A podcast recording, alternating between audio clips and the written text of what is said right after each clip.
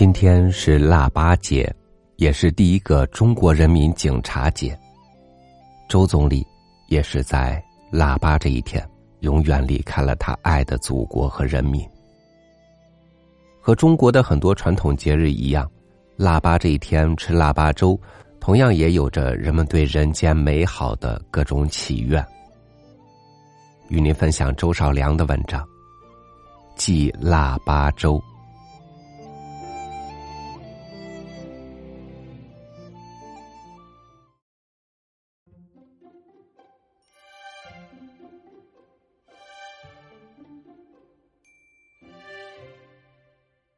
在农历腊月里，全国各地都有吃腊八粥这一习惯，几乎可以说是全民的风俗。到现在，在北京，一逢进了农历腊月，各粮食店就开始供应各种豆米混合在一起的粥食，称为粥米。腊八粥的起源开始于佛教徒，他们在腊月初八。佛成道日这天，寺庙里僧众把斋粮煮成粥来供佛。斋粮是木化来的，各方施舍包括各种米粮杂豆，所以煮起来就混在一起。于是流传到民间，也效仿这个样子。为什么这天供佛一定要用粥？其故事是这样。据《萧梁史僧佑传释迦谱》卷一载，尔时太子即佛，心自念言：“我今日食一麻一米，乃至七日食一麻米，身形消瘦，有若枯干。修于苦行垂满六年，不得解脱，故知非道。”使比邻外有一牧牛女人，名南陀波罗。时净居天来下劝言：太子今者在于林中，如可供养。女人闻已，心大欢喜，于是地中自然而生千叶莲花，上有乳糜。女人见此，生其特心。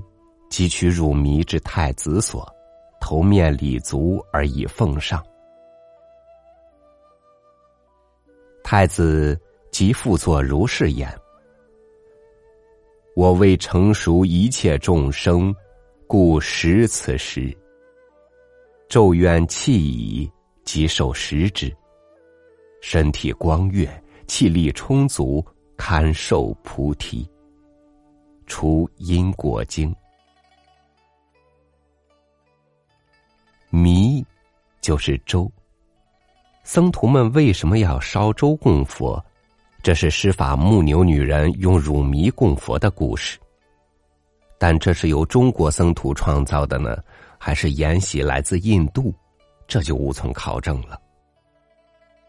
根据中国记载，最早是宋代，见《宋孟元老东京梦华录》卷十十二月条。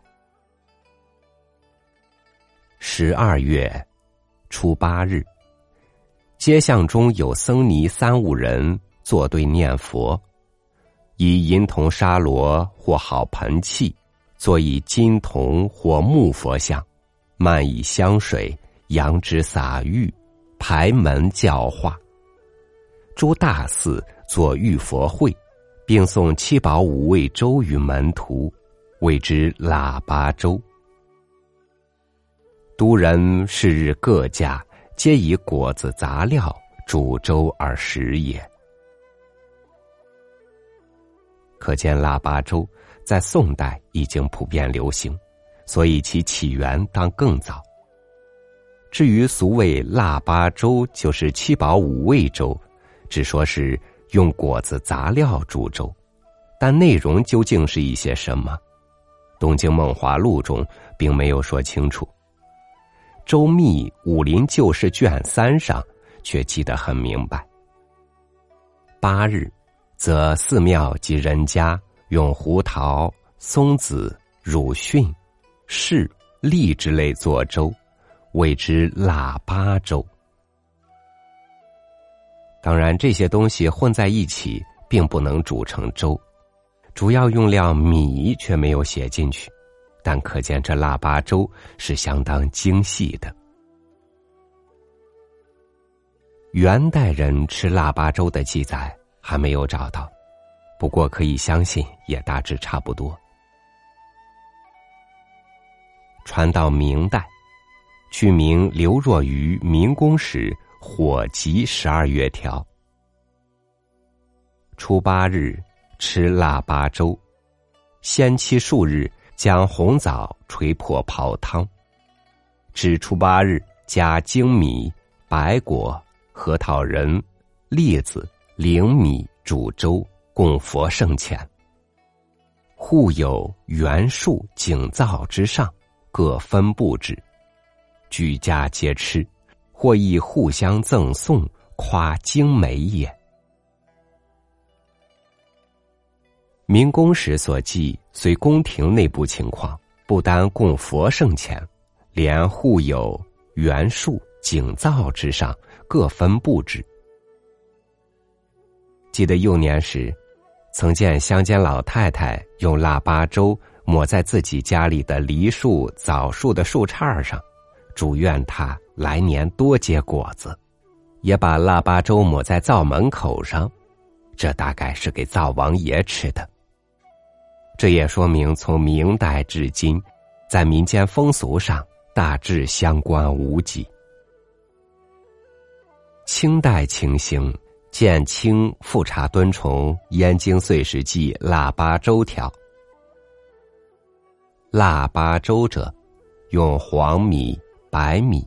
江米、小米、菱角米、栗子、去皮枣泥等，和水煮熟，外用染红桃仁、杏仁、瓜子、花生、榛瓤、松子及白糖、索索葡萄以作点染。这比明宫时所需又加一些品种。但总的仍是宋周密《武林旧事》说的范围。所以从历史看，吃腊八粥这一习惯，历宋元明清迄今而未变，真可算是传统习惯了。我也吃过不少人家的腊八粥，自己家里也煮腊八粥，总不外用各种杂豆和大米、小米混起来煮之而已。不过老太太总是考究一点算一算所用原料是不是已经够了八样这样才够标准。只有一次，却是一位朋友约我去他家吃腊八粥。他说，只有他的做法才够得上东京梦华录上的七宝五味粥，也才配称腊八粥。后来吃了。的确是花了一些功夫。据说他煮这粥就花了两天时间。他用了灵米、栗子、白果、莲子、杏仁、红枣、桂圆肉，这是七宝；加上白豆、绿豆、赤豆、芸豆、扁豆，这算五味。更用江米、精米。小米、薏仁米、高粱、大麦仁、芡实，以服腊八之意。这些不同火候的豆米都得分别下锅，最后总和而煮成一大锅腊八粥，调以糖水而成。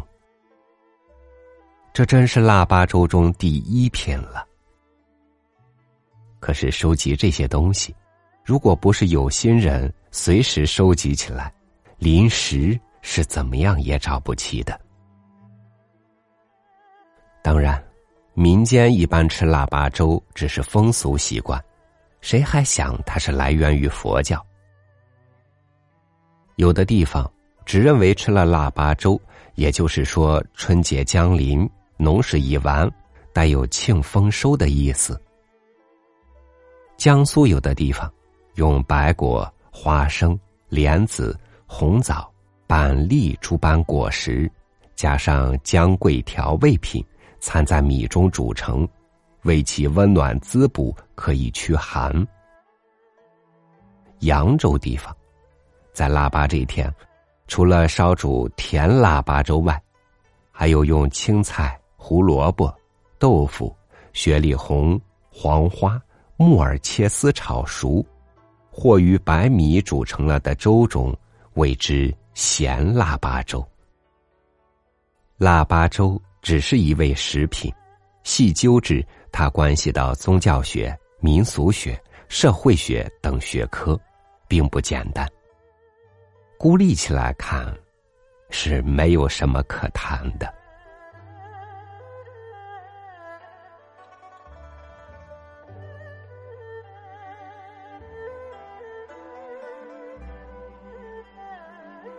各种形式的腊八粥，有兴趣的自然都可以试着去品尝一下，喝一碗热气腾腾的粥，过了这一天，就要计划着过年了。